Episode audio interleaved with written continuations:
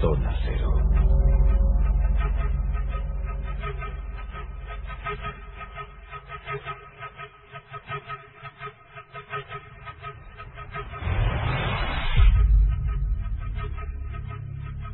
Pues hablemos de, los zombies, que es hablar, eh, Jesús, de la religión vudú, ¿no? Eh, claro, fíjate que aquí estamos citando dos palabras que traen a la memoria, pues, eh, no sé, muchas evocaciones, ¿no? Muchas evocaciones terroríficas, románticas, peliculeras, si quieres, que es la palabra zombie y la palabra vudú, ¿no? dos palabras que siempre están unidas, ¿no? De hecho, ya lo explicaste muy bien al principio, vudú es, es la religión, la religión popular, que en algún caso llegó a ser religión oficial en Haití, y Duvalier, por ejemplo, Papado, sí la convirtió como religión oficial durante su mandato. Bueno, y el niño llegó incluso a cambiar la bandera y a- adoptando los colores rojo y negro, que son los, los colores de la los, ¿no? los colores explicación, luego hablaremos de eso. Sí, de hecho, eso es una de las cosas que decían sus detractores, ¿no? Que, que intentó imponer no tanto la religión del vudú, sino el miedo al vudú, ¿no? Porque el vudú es una religión popular que siempre ha estado ahí desde el siglo XVI con distintas variantes, es una religión sincrética, pero en distintas épocas, y sobre todo la última, ¿no? Una de las épocas más negras de Haití, que fue cuando Papado pues, empezó a hacer de las suyas, rodeado de su guarda de corps, que eran los tontos Makut, pues eh, creo, creo pues mm, el miedo psicológico que es evocar a sus viejos dioses, a sus loas, a sus espíritus, eh, ya sabes que pueden ser hasta bueno, pues, positivos, negativos, en función de la invocación y del propósito que se quiera con ellos, pues para crear esos miedos ancestrales que muchas veces más que el miedo físico son los miedos psicológicos, es el miedo incluso a morir, porque ni siquiera muertos podían descansar. Y ahí surge todo el mito de los zombies.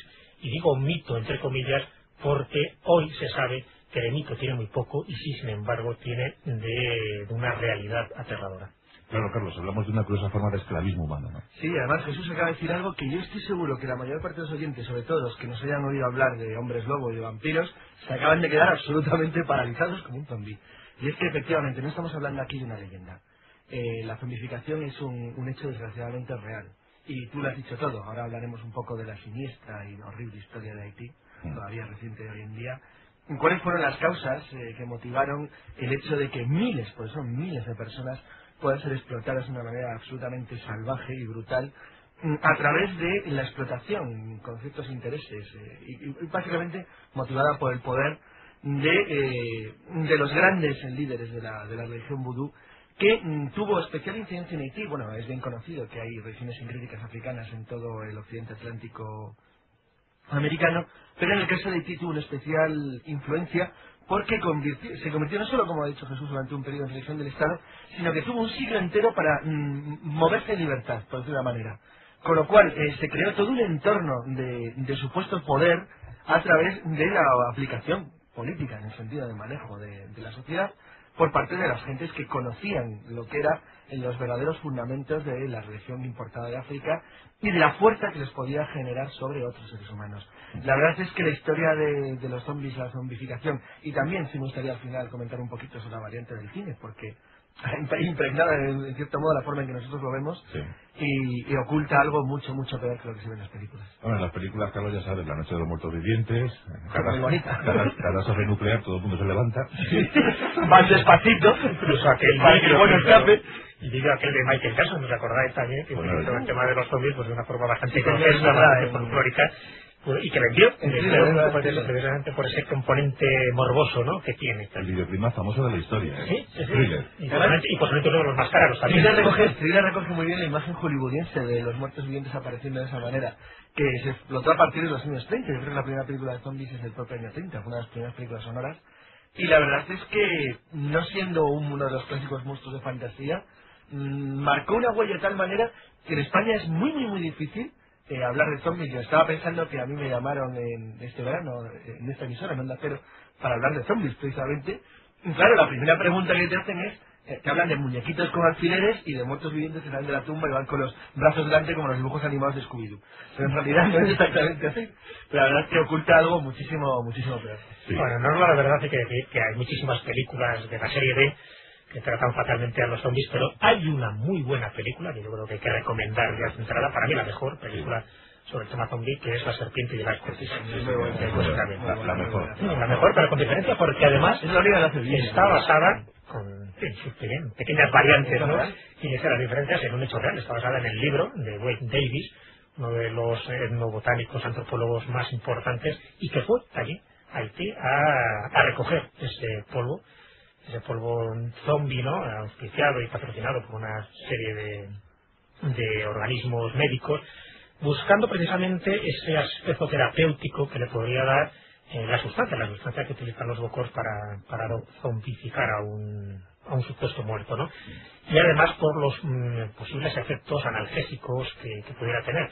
Bueno, pues todo eso es lo que motivó un viaje escalofriante que hizo Haití, pasó miles de aventuras, conoció auténticos zombies y escribió, escribió un libro eh, que era el Enigma Zombie, que luego dio origen a, o inspiró por lo menos la película de la serpiente y el arcoíris de Wes Craven. Sí. Ya digo que una excelente película, salvado pues pequeños detalles de montón, pero que no vamos a entrar, vamos a Vamos a ver. Pero eh, queda claro que el asunto zombie es más humano de lo que parece. Más humano, aunque entra en juego la religión vudú, ya sabéis que vudú significa deidad o, o espíritu, y hombre, hay hechiceros, hay prácticas, rituales, pero al fin y al cabo estamos hablando de, de una sustancia, o dos sustancias podemos hablar. Podemos hablar del pepino, ¿no? Del pepino de, de mar y podemos hablar de, de ese pescadito tan curioso. Sí, lo que pasa es que antes de... Bueno, luego Jesús si quiere- si quiere que le explique mejor la parte de la combinación de sustancias, quería comentar una cosa importante para que la gente se aclare un poco. Eh, en Haití hay religión católica. Eso Sí, es sí. importante. Y que la gente no crea que poco más o menos es un país que vive aislado del mundo y que debido a la, a la presencia de, bueno, de cultos héroes del, del antiguo reino de Dahomey, como tú bien has explicado, Mm. de la antigua colonia francesa que venían de la zona del Golfo de Guinea y que impregnaron aquello de una, de una religión que se mantuvo durante muchísimo tiempo, y aquí viene el primer factor importante, como una religión de esclavos. Eso es muy importante. Digo, ¿qué diferencia hay entonces entre los cursos sincréticos de Brasil? Porque en Brasil no han llegado a ese extremo siniestro y horrible y horripilante que tiene la situación en Haití. Bueno, por la diferencia es muy sencilla. Es la forma en la que los haitianos se liberan de la dominación francesa. Estábamos hablando, y ahora voy a contar la anécdota de la bandera, para que todo el mundo se haga una idea de hasta qué punto esa gente quedó en manos, pues en manos de unos verdaderos locos desatados, que sin embargo habían hecho una- un gran apoyo a la causa de la humanidad. Porque Haití es la segunda nación independiente del continente americano, que no se olvide, después de Estados Unidos. Y Haití es en cierto modo la responsable de que Estados Unidos consiguiera extenderse y duplicar su tamaño adquiriendo Luisiana, que coincidió con la rebelión de Toussaint Louverture. Y en la causa de Venezuela hubo soldados haitianos. sí, y ellos acogieron a Miranda y a Bolívar cuando las cosas les fueron mal. Mm. Lo decía porque mm, es curioso que la bandera de Haití originariamente no era negra y roja, sino azul y roja. Exacto. Era azul y roja porque mm, los, los líderes de Toussaint Louverture, los, que, los seguidores de Toussaint Louverture y de Reyes consideraron que si eliminaban el blanco de la bandera revolucionaria francesa, eliminaban el componente maligno mágico que sus amos tenían sobre ellos en las plantaciones. Esto puede parecer, una cosa más absurda, por eliminar el color de una bandera. Pero es que el simbolismo es mucho más importante en Haití de lo que la gente cree. La guerra en Haití no fue una guerra normal, fue una verdadera barbaridad. Llegó a tal extremo de horror, si dicho claramente, que el comandante en jefe de las fuerzas francesas en Haití, que era el cuñado de Napoleón, eh, llegó a la conclusión de que nunca acabaría el problema en tanto hubiera un blanco vivo en Haití. Exacto. Bueno, no hay problema, no hay blancos en Haití. No hay blancos en Haití. exacto. Es que, eh, ahora estamos viendo los asuntos de Zimbabue, ¿no? Exacto, es decir, pero, pero claro, es curioso, es decir, porque el nacimiento de Haití, Haití nace como una república revolucionaria, moderna, avanzada, con buenas relaciones con Estados Unidos y que lo hacía en el, en el bien de la humanidad, en cierto modo, aunque sea muy salvaje. Es situación. como ejemplo. Claro, pero es que esa situación al mismo tiempo les hizo degradarse de una manera a lo largo de los años siguientes, en los cuales se dieron cuenta que el poder, la explotación y el dominio y el uso de la magia negra, que allí era algo muy vivo, pues detrás de campesinos alfabetos, es el, el país con mayor índice de analfabetos todavía hoy de América. Uno de los más pobres del mundo. Claro, y por lo tanto uno de los más fáciles de manejar. Y además es una nación aislada. Y que encima que ha destruido absolutamente su naturaleza. No queda un solo árbol. Sí, cuando vas a, lo hemos contado alguna vez, cuando vas a la, a la isla de Santo Domingo te das cuenta perfectamente dónde está la República Dominicana y dónde está Haití. Porque se ve la línea. Lo verdecito es la República Dominicana, lo marroncito es Haití. Y entonces quería, quería contar este pequeño, eh, esta, esta cuestión de escenificación, Hmm. porque realmente eh, la vida en el interior de Haití es muy dura, o sea, no es un lugar Sí. fácil de vivir. Y la República Dominicana, a, a los españoles, aparte por turismo, les llama la atención porque vienen emigrantes, se consigue un país, hombre, con un nivel de vida bajo. Bueno, eso es un paraíso, la Haití. Los Haití sueñan con emigrar a la Claro. República Dominicana. Es decir, en una situación de hiperpoblación, claro, de superpoblación, de analfabetismo radical, yo creo que han sido un gobierno democrático más allá de 10 minutos en toda su historia. Y si lo han tenido es porque alguien se lo ha impuesto, tampoco ha sido naturalmente conseguido. Entonces, claro, la verdad es que tienen una situación muy complicada. Y eso durante ciento y pico años, pues claro, ha ido degenerando en una situación de violencia interior, de miedo, de terror y de brutalidad muy difícil de entender fuera, fuera de ahí. Pues los Duvalier también quitaron otra cosa de la, de la bandera, ahora que recuerdo quitaron el gorro frigio que coronaba un cactus. no les interesaba para nada cualquier presencia, cualquier simbolismo francés, ¿no? Sí, la, verdad es que hicieron eso porque, claro, cuando las cosas se ponen difíciles hay que echar mano de los cultos ancestrales, ¿no? A, la raíz, a la tradición para decir eh, lo que somos y, y cómo somos, ¿no? Bueno, pues en la religión vudú hay, por cierto, siempre eh, continuos, continuos recordatorios hacia la tierra africana. Eh, por ejemplo, se habla también del hombre puro de Guinea, ¿no? En uno de los rituales, ¿no? Se habla siempre del hombre puro de Guinea, volveremos a Guinea. Igual que los, los rastas hablan de Etiopía, ¿no? Claro, claro. Hombre, no hay que olvidar un poco del origen, ¿no? El origen del vudú, y para conocer el origen del vudú hay que saber esa inmigración eh, forzosa, ¿no? Que tuvieron los esclavos pues, por culpa de los franceses, de los que importaron, ¿no? En la antigua isla de la Española, en fin, lo que era la antigua isla de la Española, que ahora lo, comparten estas dos naciones, ¿no? de Santo Domingo y Haití, pues eh, llevaron contingentes ¿no? de esclavos negros procedentes de la, lo que se llamaba antes la Alta Guinea, ¿no? en su mayoría de la raza Ewe. Eh, procedían pues, pues, de Nigeria, de Dahomey, que es la actual Benín, de Senegal, en fin, de Togo, etcétera, etcétera. Y se mezclaron, cuando llegaron allí, se mezclaron con las creencias de, bueno, pues de una pequeña tribu que todavía estaba allí superviviendo, ¿no? una tribu del Caribe, que eran los Arawak. Y eso, junto con el catolicismo, hicieron una especie de sincretismo, de una mezcla, que surgió el vudú. Surgió el vudú con todas las características y toda la idiosincrasia ¿no? que tiene el vudú, a diferencia pues, de otros cultos africanos y otros cultos muy similares, un poco en lo que es eh, la, la, cuestión base de, la, bueno, pues de las posesiones, de los santuarios, de los sacerdotes, de las sacerdotisas y de todo ese simbolismo sagrado con el que se revisten sus ceremonias, por supuesto, algo que le mm, da un, marchamo pues muy original al vudú son los zombies, ¿no? Los zombies no existen otro tipo de, religiones de, estas creencias.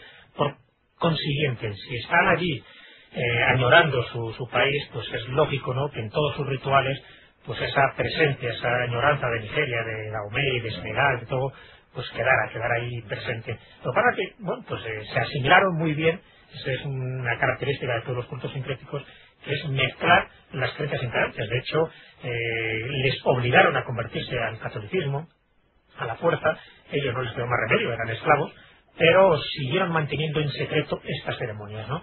Y poco a poco pues se fueron convirtiendo en eso, en lo que era su religión oficial, su religión popular y sus creencias pues tan, tan ancestrales que que papá Doc Duvalier utilizó una de esas creencias para hacer de las suyas. He hablado antes de los Tuntón Makut, pero ¿sabéis el origen de los Tuntón Makut? El origen etimológico de la palabra, pues el origen etimológico es el tío del saco, el hombre del saco ni más ni menos. Es decir, hay una vieja leyenda, y en eso se apoyó Duvalier. ¿El tío del saco? Sí, para, que es Tontón, es tío, y Makut, que es el Makuto, el saco, ¿no?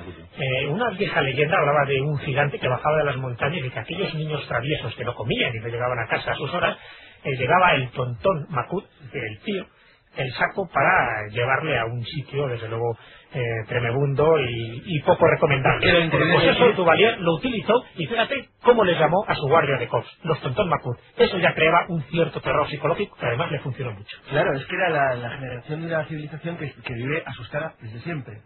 Además, lo increíble de Haití es que cuando Haití, en la última, después de las últimas de conflictos con sus vecinos, se repliega hacia adentro, siguieron usando la, brutal violencia que usaron durante la primera mitad del siglo XIX contra sus, sus pobres entonces vecinos dominicanos, para que les hicieron picadillo varias veces, mm. lo utilizaron contra ellos mismos. Pero claro, hay que tener en cuenta que Jesús ha dicho un factor fundamental, que es el aspecto sacro, iniciático y mágico que tiene la, magia vudú y la, idea del zombie. Hay que tener en cuenta que realmente el zombie, en cierto modo, vuelve a reconstruir la situación amo-esclavo que está profundamente arraigada en el subconsciente haitiano. Y es que el, el, el, el, brujo vudú, ya grado que sea, ya sea un, simplemente un brujo o un, un como he dicho al principio, lo que busca es obtener lo que en el fondo ellos eran, esclavos. Esclavos. Pero ¿cómo será la cosa esta de los haitianos? Que es verdad, me, me, me estaba acordando ahora escuchando a, a, Carlos, es verdad, en el siglo XIX la República Dominicana llega a pedir la, la reincorporación. La reincorporación a España en 1861, efectivamente. Porque tomaron las Cortes Españolas temerosos, porque no, no, es que no podían más. No podían más. No podían más la cantidad, de la cantidad, de la, de la, de la, de la tremenda presión que era tener a Haití al lado. Bueno, luego España realmente no hizo una buena política durante los cuatro años que, que estuvo allí Y- lo tuvo que abandonar. España hombre, también iba a decir que mejor correr un tupido. Vamos a de los. Hombre, iba a decir también, solo brevemente, que hombre, aprovechó un buen momento. Está en Estados Unidos en la guerra de secesión. Pero, pero que es verdad que, que la, eran eh, de, de ser la nación de la libertad, la que acoge a, a Miranda y a Bolívar, se va convirtiendo a lo largo del siglo XIX en la, en la nación más siniestra y horripilante de América. Y hasta el extremo al que se van aislando. Uno de los grandes problemas de los, de los haitianos, incluso la región vudú, la región vudú se extendió bastante, el mito del zombie, principalmente porque migrantes haitianos lo llevaron a Nueva Orleans y al sur de Estados Unidos, donde, por otro lado, ya claro, a través de Hollywood se extendía a todo el mundo. Pero mm, eso no ha evitado la percepción que tienen los haitianos de sí mismos, y es que son una nación aislada. Es decir, ni, los anglo- ni, las, ni las islas anglosajonas del Caribe, ni las islas hispanas del Caribe los perciben como familia. Y ahora vamos a entrar ya en el asunto oscuro, en el asunto de los zombies. Quizá lo más espectacular, lo más destacado de la religión vudú. ¿Cómo se hace un zombie? ¿Cómo se crea un zombie? ¿Cómo se consigue eh, dominar la mente de un ser humano y hacerle creer que realmente está muerto y que está a merced de su señor, a merced del hechicero que ha conseguido traerle a este mundo para que sirva a sus determinados fines? Cuentan que el zombie, aunque a veces puede llegar a ser consciente de lo que le está ocurriendo, no abandona a su amo, no abandona a su señor, porque éste siempre le da la milonga, es decir, tengo el antídoto. Si te vas de mí, nunca serás libre. Siempre tendrás que volver a mí, porque tengo el antídoto que te puede devolver a la vida. El asunto de, los zombies. Algo terrible que está ocurriendo. Repito el dato que dábamos, nos hacíamos con él esta tarde.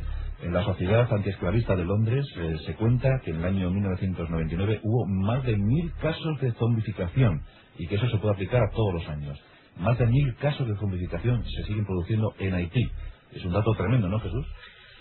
Tremendo y espeluznante, ¿no? Porque yo pensaba que cada vez había menos casos de zombies, algo que se estaba relegando un poco al pasado, ¿no? Porque no deja de ser muy triste y muy trágico que se siga haciendo este tipo de cosas, porque ya no estamos hablando tanto de creencias o de pervivir o revivir pues viejos cultos, sino que estamos hablando de esclavismo, ¿no? Cuando alguien crea, entre comillas, un zombie, no lo hace porque quiere resucitar un muerto y que vuelva otra vez a la vida con todas esas circunstancias, lo cual ya de por sí sería bastante espeluznante, sino que estamos haciendo- están creando un esclavo para tener mano de obra barata. Y además alguien que es el zombie, que después no va a recordar nada en el supuesto de que pueda salir de esa esclavitud, ¿no? Y antes hemos hablado de, este hombre. De Wayne Davis, este antropólogo, etnobotánico y biólogo de la Universidad de Harvard, que fue un- uno de esos hitos importantes para desentrañar algunos de los misterios, no tanto del polvo zombie, que desde luego hizo una contribución importantísima, sino de las prácticas que hay alrededor de, la creación de un zombie, ¿no? Él investigó varios casos, conoció algunos zombies en persona. Uno de ellos, uno de los más conocidos, era el de Clavius Narcís, que murió, también entre comillas, en el año 1962, y le enterraron, ¿no? Murió en el hospital en piano de Albert Schweitzer, en Goniver, y el certificado de función, firmado por tres médicos, ni más ni menos, pues eh, certificaba, ¿no? Que su muerte había sido real y auténtica. ¿Qué ocurre? Que en el año 1980, 18 años después, Clavius aparece en su antigua casa, pues totalmente vivo, ¿no? Con una memoria muy limitada. Eh, Davis habló con él, se entrevistó le contó que fue reanimado por un bocor, un bocor ya lo hemos dicho, es una de esas terminologías que lo utilizan en la religión vudú, que significa pues, una especie de brujo negro, eh, a diferencia de los ungans o jungas, que serían los, bueno, los que practican la magia blanca, a pesar de que estos términos también hay que tomarlos eh, con mucho cuidado, porque de, de bocor a ungan el límite es tan difuso que una persona puede hacer las dos cosas en función muchas veces de la cuestión crematística.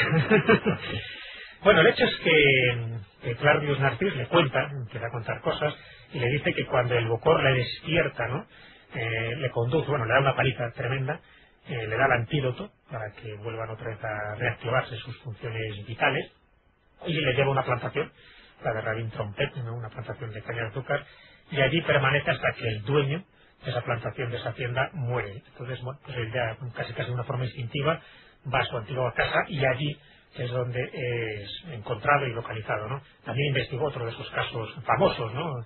que era el de Francina Ileus, conocida con el apodo de Tiffen, y esta mujer falleció en febrero de 1976 y también fue enterrada. Se sabe que pasados varios años, en su propia madre la reconoció por una marca de nacimiento que tenía en la sien. Eh, cuando se intentó exhumar el cadáver, porque claro, pensaban que no, no era muy lógico, muy creíble, ¿no? Podía haber sido una persona muy parecida a ella, cuando intentaron exhumar el cadáver, encontraron el ataúd que estaba relleno de piedras. Bueno, estos son dos casos que él le puso sobre la pista Davis, pues para entrar en contacto con, con los húngaros, con los Bokor, en fin, con toda esta parafernalia alrededor del vudú. Y una de las cosas que más me interesaba, porque para eso fue contratado, para eso se le pagó un poco esa investigación, lo que me interesaba era saber de qué se componía ese polvo zombie, que era la clave fundamental para que una persona normal pues llegara a estos extremos, pues eh, ya digo, de idiotez, ¿no? Eh, y aquí entramos, pues ya digo que en el principal key de la cuestión, de hecho, eh, su libro, el que publicó, se llamaba El enigma zombie, por eso, ¿no? Porque dedicó muchísimo pues, a lo que era su especialidad, que era la etnobotánica. Mm. ya se empieza a encontrar pues lo que es un compuesto, un compuesto elaborado pues con un sinfín de productos, eh, muchos de ellos de origen vegetal y animal, y que mezclados en la proporción exacta, ¿no? que produce un veneno, un veneno tan poderoso y tan sorprendente, pues probablemente uno de los mayores venenos que existen en toda la brujería afroamericana, ¿no? Y claro, muchos oyentes estarán diciendo, bueno, ¿y qué? que, contiene ¿no? este, este, famoso polvo zombie. Por cierto, recibe muchísimos nombres, ¿no? El polvo zombie, bueno, pues a lo mejor es que es la forma más cotidiana, más vulgar de conocerlo. Pero también se le llama el cocombre zombie o el pepino de zombie, ¿no? A ver, boticario eh, sí, porque además es uno de, también el tema todo lo que es un poco la etnobotánica y las plantas eh, sagradas, ¿no? Que muchas veces han utilizado en muchas, muchas culturas pues para adquirir conocimiento, por desgracia en este caso, pues alguna de las plantas es para todo lo contrario, pues para crear ¿no? este estado de, esclavismo. Bueno, pues ahí se ha empezado a especular muchísimo. ¿Qué podría contener este polvo zombie? Eh, bueno, pues tres de los productos o de los ingredientes básicos podría ser el hecho de que se llame pepino de zombie es por algo, ¿no? En, la palabra haitiana sería cocombre zombie. Es porque una de esas sustancias es bueno, una extraña eh, un producto vegetal, ¿no? Que se en el mar, que lo se llama el pepino de mar, ¿no? que al parecer pues tiene pues eso, una sustancia alucinógena que convenientemente mezclada, preparada y dosificada y, alineada, si quieres, casi con otro tipo de ingredientes, pues produce, eh, produce lo que es el polvo zombie. Pero ¿cuáles son los otros ingredientes? Fíjate que este, ese sería el menos importante. Los otros dos es ni más ni menos que la tetrodotoxina, que procede del pez globo haitiano. Es un veneno que está presente en los ovarios de las hembras del pez globo y que ha provocado más de una muerte en los restaurantes japoneses, porque los japoneses, como son así, son muy suyos, pues eh, lo han preparado. es un plato de lo más apreciado, y bueno, y si encima tiene venenillo... Lo hacen con cuidado, ¿eh? Sí, lo hacen con cuidado, sí, pero se sabe que más de una intoxicación, por hablar de otras cosas más trágicas, pues ha ocurrido, ¿no? Eso lo Y claro, cuando se habla del pez globo, es un pez globo, pues totalmente machacado y triturado, ¿no? El otro ingrediente es la flor de la natura. La y alguna vez creo que hemos hablado de ella, es una de esas plantas solanáceas, esas plantas alucinógenas, ¿no? Que, se ha utilizado pues como planta de conocimiento, en muchas eh, culturas y muy peligrosa además. se sabe que por ejemplo, junto con el estramonio y otras sustancias también psicotrópicas, era utilizado en el ungüento volador de las brujas que se echaban por el cuerpo y tenían la sensación de que viajaban a sus aquelarres. También la datura formaba parte de un ungüento que era el licantrópico, cuando mencionamos ese ungüento que se echaban algunos mm, supuestos hombres lobos y tenía la sensación o la creencia de que se transformaba materialmente en un hombre lobo. O sea, fijaros el poder terrible que puede tener la datura si encima la juntamos pues con este pepino de mar y encima le juntamos con la tetrodotoxina procedente de este pez globo. Bueno, pues esos serían componentes básicos del polvo zombie y sin más yo creo que puede darnos una, idea de a qué estado de, enajenación puede llegar la persona que lo ingiere. Entonces, Carlos, el Bocor ya tiene la pócima. Ya tiene la pócima y una vez que consigue que la ingiera o, o, se- o envenenar, porque de hecho lo que está haciendo es envenenarle a la víctima. Siempre hemos visto la imagen típica de, de, de soplar el polvo. Eh, ¿no? sí, porque es un polvo tóxico se puede transmitir por el aire. Hay una experiencia muy Pero interesante. también por la comida, ¿eh? Sí, normalmente se hace por la comida por la forma más segura y cómoda, pero hay que tener en cuenta que el bocor, que en cierto modo es un pequeño traficante de esclavos, puesto que el destino de los zombies usualmente suele ser el ser utilizado en las plantaciones como, como mano de obra esclava que es incapaz de pensar y que actúa de una manera mecánica y, y una forma muy, muy, muy inestable, pues digo que hay un caso muy curioso y muy interesante que estudió el ejército norteamericano en el año 95, cuando en el año 94 20.000 soldados americanos desembarcan en Haití para derrocar al gobierno de, de Aristide, empezó a surgir dentro de, sobre todo de los grupos de psicólogos norteamericanos y no de los médicos de campaña, el que empezaran a dar tratamiento a algunas unidades donde se había observado un elevado número de suicidios.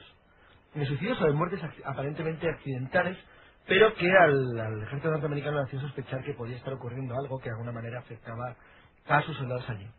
Descubrieron que parte de los, de los muertos habían estado influenciados por extraños supuestos eh, químicos, como pequeños venenos, que mm, aparentemente habían cogido bien en la comida, bien en el aire.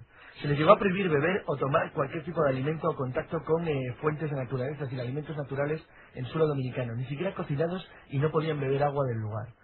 Aún así siguió ocurriendo en pequeñas eh, cantidades y claro, eso muy atizado por la prensa local que pretendía demostrar que sus Bokor y sus Hogan eran capaces de utilizar sistemas mágicos contra el ejército norteamericano. Mm, Los norteamericanos no se tomaron a broma. Saben que, que los polvos zombies son buenas armas, que son elementos químicos que, desde luego, demuestran un altísimo conocimiento de los elementos vegetales y que, se, que se emplean y de los compuestos de la tetrodotoxina del, del pez globo. Es decir, eso no es fácil de hacer. No es fácil de hacer porque un milímetro, simplemente un miligramo más, o te mata o te deja en un estado de ataque al sistema nervioso que difícilmente vas a siquiera poder moverte. Es decir, podría generar una parálisis, que de hecho suele ocurrir en el fenómeno zombie como error. Eh, no obstante, hay que tener en cuenta que los brujos de los Bokor no utilizan solamente polvos, el polvo zombie es una variante más.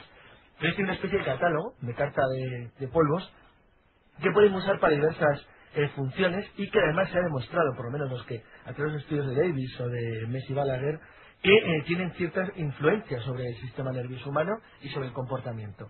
Por ejemplo, serían el zauda para enemistar a parejas, el polvo de rapé para castigar a un amigo traidor, El polvo, el- el polvo de el rapé. Ah. el rapé. Como, como Sí. Pero con un acento. El yoyo, para enviar un mal de ojo, es el equivalente al mal de ojo europeo. El polvo agotador, que produce angustia psicológica. El pachuli, que provoca infidelidad en el matrimonio. Entonces, hay un catálogo de centenares y centenares de, de pequeños polvos realizados por compuestos vegetales con algún elemento animal, normalmente venenoso, yo, serpientes, peces, mm, y algunos insectos, Claro. que producen eh, alteraciones muy medidas y el, catálogo, el cal- el catálogo es muy amplio. Claro, el catálogo es amplio, pero el hecho de que produzcan acciones muy controladas y que se sepa que unos producen a lo mejor inseguridad o agotamiento o simplemente cansancio, en tanto que otros lleguen a lo que es la zombificación, demuestra, ante todo, una experiencia de siglos. Esto no se genera fácilmente. Vamos, queda, que quedas hecho polvo. Nunca mejor dicho. ¿Y cómo responde la, la población haitiana ante estos hechos? Pues hay, hay cosas curiosísimas. Por ejemplo, se ha constatado que una vez que se produce la, la supuesta muerte y que la familia entiende que el, que el Bocor puede venir a por, a por el familiar por la noche, llegan incluso a estrangular, a cortar el cuello, a diseccionar, a, a desmembrar al, al supuestamente fallecido para evitar que sea un zombie. Eso es lo que coge Hollywood, curiosamente. Eh, el, el mito del zombie hollywoodiense, mm, que se basa en gran parte, aparte del libro que ha citado Jesús, Sí. bueno, hay que tener en cuenta que mm, ya lo conocían como una isla muy mágica y misteriosa a principios de siglo. Los americanos tuvieron una intervención en Haití en 1910 que les hizo aprender bastante del lugar. Pues ahí hay que tener en cuenta que para ellos, para ellos, todo lo que es el entorno de, de horror que produce, que produce la, la zombificación es lo que ha motivado luego el zombie hollywoodiense que yo decía que anda como las como los dibujos animados de Scooby-Doo, con los brazos delante y muy despacio. Hay una costumbre muy curiosa y es que cuando al parecer muere, eh, claro, le, le colocan en el ataúd y le llenan el ataúd con semillas de, de sésamo y le ponen también una aguja rota, una aguja de coser rota, Ujú. porque dice que sí, cuando llega el bocor por la noche, está muy entretenido contando las semillas de sésamo, intentando enhebrar la aguja, ¿no? Os dais cuenta que eso también es un mito, es un mito europeo. Eso no es un mito africano, es el mito del alejamiento de los duendes. Los asturianos que se van porque se les cae por el agujero de la mano las- los granos que están contando porque saben contar por encima de 10. Anoche, por cierto, hablando de un poco, recibimos un email, eh, un email hablándonos de un trasgu que estaba actuando en un, en un corral asturiano y dijeron que el asunto se solucionó colocando un cesto de mimbre y diciéndole al trasgu que lo llenara de leche. Ah, también. De agua, la gente Bueno, esos paso son, de agua. esos son mitos de franceses, tío. De hecho, Sí, están sí. más- derivan más de la, de la cultura francesa que de la cultura de los propios esclavos haiti- haitianos. Sin embargo, el, el efecto es el mismo. Es decir, se supone que el que llega allí, el elemento sobrenatural es tonto, entonces como es tonto, pues a acabar más o menos atascado con cualquier chorrada que le pongas, que, que suele ser siempre de tipo variable, decir, son piedrecitas, granos. Pero bueno, Jesús, resulta que ya nuestra víctima por alguna ya manera, está. ya- ya ha tomado realmente es una víctima. ya ha tomado el bebedito, Ujú. eh, ha ido al ataúd, lo han enterrado y a la familia, curiosamente, se le ha olvidado de estrangularle y colocarle las semillas de sésamo. ¿Qué ocurre esa noche? Vamos a ver, eh, estamos hablando de que lo que se produce en la víctima es un desequilibrio en el metabolismo, ¿no? Por lo tanto, él es consciente de todo lo que está pasando, pero no puede hacer nada. Él es consciente en todo momento. Es como si estuviera en un estado catatónico.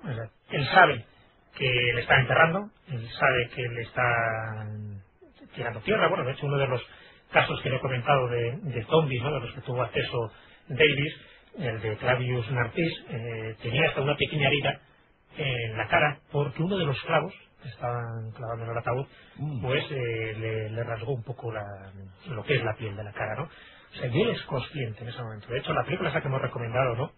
La de La serpiente y el arco iris, se ve, hay unas imágenes iniciales tremendas, cómo están enterrando a un posible zombie, ¿no?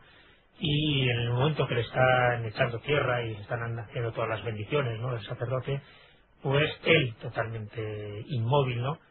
Se ve, hay una, ya digo, escena muy impactante, se ve cómo eh, le está cayendo una lágrima, ¿no? De los ojos, porque él es incapaz de poder hacer nada y él es incapaz de gritar para decir que está vivo, ¿no? Por lo tanto, la situación es eh, tremenda, ¿no? Eh, estamos hablando de una víctima que no está muerta, a pesar de que oficialmente los médicos están firmando su declaración de defunción. Está en un coma profundo, en un estado catatónico, como decía, el corazón le late todavía, pero solo unas dos o tres latidos ¿no? por segundo, lo cual esto le permite poder eh, consumir muy poco oxígeno. Se sabe que el bocor, cuando le recogen de su ataúd, suelen pasar tres, cuatro días, no más de cinco, porque después de cinco, el poco oxígeno que puede haber en el ataúd, pues eh, lo consumiría y, moriría por asfixia, ¿no? Pues al cabo de dos, tres, cuatro días es cuando allí va el bocor a recogerle, ¿no? Eh, claro, aquí es donde se produce esa situación que tú decías. Para evitar que esto ocurra es cuando al cadáver pues le decapita o se le clava algo en el corazón, en fin, no una estaca, pero sí se aseguran de que, de que esté muerto, ¿no? El otro remedio que decíamos, el de bueno, enterrar a los muertos junto con un puñado de semillas de sésamo, un carrete de hila con la aguja, con la aguja, con el ojo roto, pues eso sí forma parte más de la leyenda, más del, del folclore, desde luego sin ningún tipo de virtualidad y no creo que nadie haga eso, porque yo creo que son reminiscencias de, de lo- del folclore, ¿no? Pero bueno, el hecho es que mm, casi todos los eh, zombies ¿no? que bueno, se ha podido entrevistar por parte de médicos, de antropólogos, de investigadores, pues se comentan que oían en todo momento lo que estaba ocurriendo a su alrededor, ¿no? No podían mover ninguna parte de su cuerpo, ellos mismos creyeron también que estaban muertos, pero claro, esa sensación, me imagino que es eh, decir, bueno, pues eh, debo estar muerto y esto es lo que yo estoy pasando, pues eh, en estos eh, trances, ¿no? Eh, se sabe que que bueno, recuerdan los lamentos ¿no? de, las personas que están que le están llorando, cómo cierran la tapa, el ruido de la tierra al estrellarse en el ataúd. Eh, cuando vuelve al cementerio el Bocor, por supuesto, por supuesto que no se ha hecho ningún tipo de conjuro como os habíamos comentado antes, lo que hace es que eh, el Bocor abre el ataúd en uno de los santuarios, o sea, no lo abre directamente en el cementerio. Coge, por supuesto, unos cuantos ayudantes del Bocor y lo llevan a lo que es el Unfor, ¿no? que es el santuario dentro de esa terminología vudú. Y allí es cuando le da pues, un antídoto, un antídoto que es el que tiene, que no sabemos el componente de ese antídoto, pero el hecho es que lentamente va restableciendo el equilibrio metabólico, ¿no? acelera el bombeo de la sangre y la respiración. Después ata a la víctima a una pared, le ciñe largas cadenas a los tobillos de las muñecas, le suele dar una palita un poco para de- demostrar que ha nacido, ha resurgido ¿no? a un lugar por donde lo va a pasar bastante mal. Y cuando la víctima recobra la conciencia, eh, cuidan de ella hasta, bueno, devuelven la salud, porque por supuesto está en un estado bastante lamentable, ¿no? puede durar un mes todo ese proceso de restablecerle. Y durante todo ese tiempo el Bocor prosigue con unas triquiñuelas de hacer creer a la víctima que está en el infierno y que está en el infierno eh, bueno, pues eh, por sus pecados. ¿no? ¿Cómo lo consigue? Pues eh, aquí entramos también en esas tácticas psicológicas tremendas, ¿no? Porque le meten en una habitación donde está rodeado de llamas por todos los lugares. Estamos hablando de una víctima con unas creencias profundas católicas, que cree en el infierno, Entonces, que hace revivir y despertar en una habitación con llamas, el bocor se disfraza de demonio, le tortura físicamente, esas palizas, ¿no? Y así, día tras día, durante un mes, mes y medio, al final este hombre, con la poca conciencia ya que tiene, porque ya digo que es un proceso, este polvo zombie que le idiotiza casi, pues llega a la conclusión de que está en el infierno y de que el demonio pues, eh, pues le está utilizando ¿no? y le está produciendo todo ese, ese tipo de torturas para conseguir algo y que solo se puede librar de estas torturas, de estas torturas físicas y psicológicas si hace lo que el doctor quiere. Y a partir de ahí es cuando le empieza a mandar todo tipo de trabajo. Le manda una plantación de caña de azúcar, por supuesto, previo pago del dueño de la tienda, que por eso consigue esos pingües beneficios, y esto es lo lamentable, porque estas cosas se hacen solo por este fin crematístico, ¿no?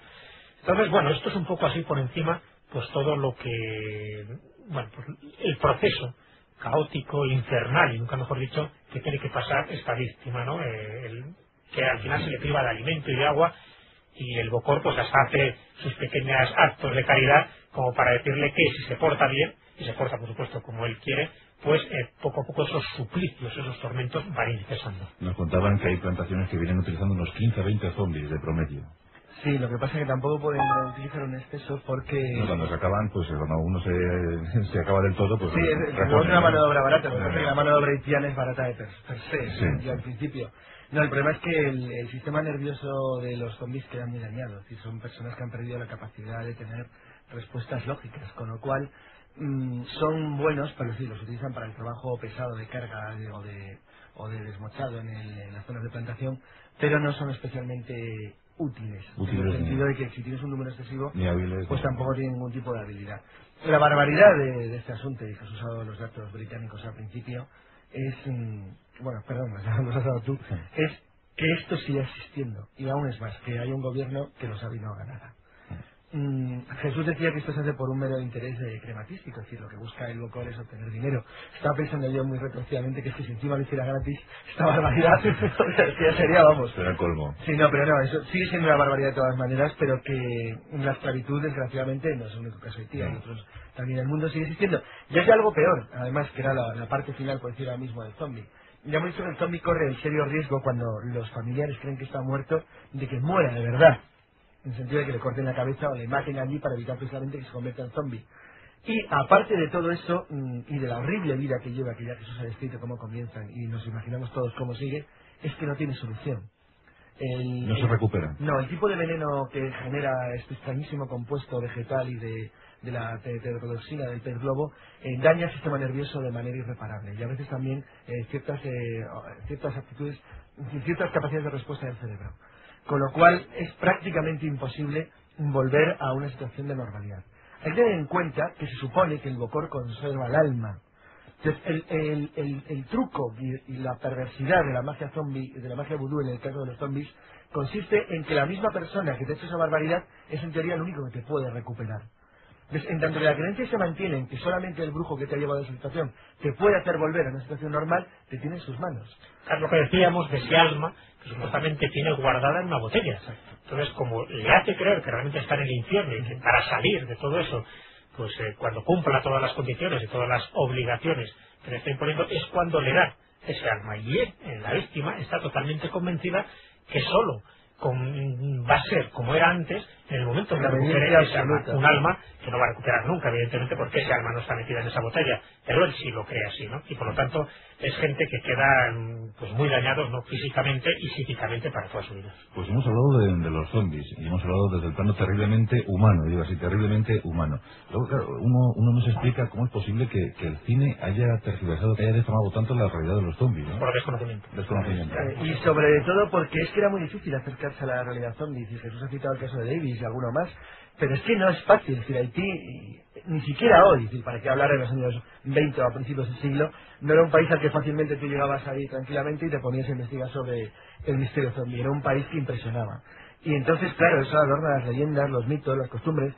Como dije al principio, mm, había influido ya mucho toda la magia haitiana del- de, la, de la estructura sincrética del vudú entre sus vecinos del Caribe.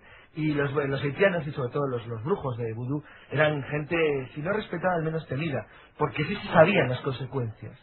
Hay que tener en cuenta que ahora, después de profundísimos estudios, algunos muy, muy recientes, estamos hablando de los años 60, 70, se ha sabido por fin lo que estaba ocurriendo. Pero en los años 20 no se sabía. Mm. Con lo cual, la situación, y en el siglo pasado para qué hablar.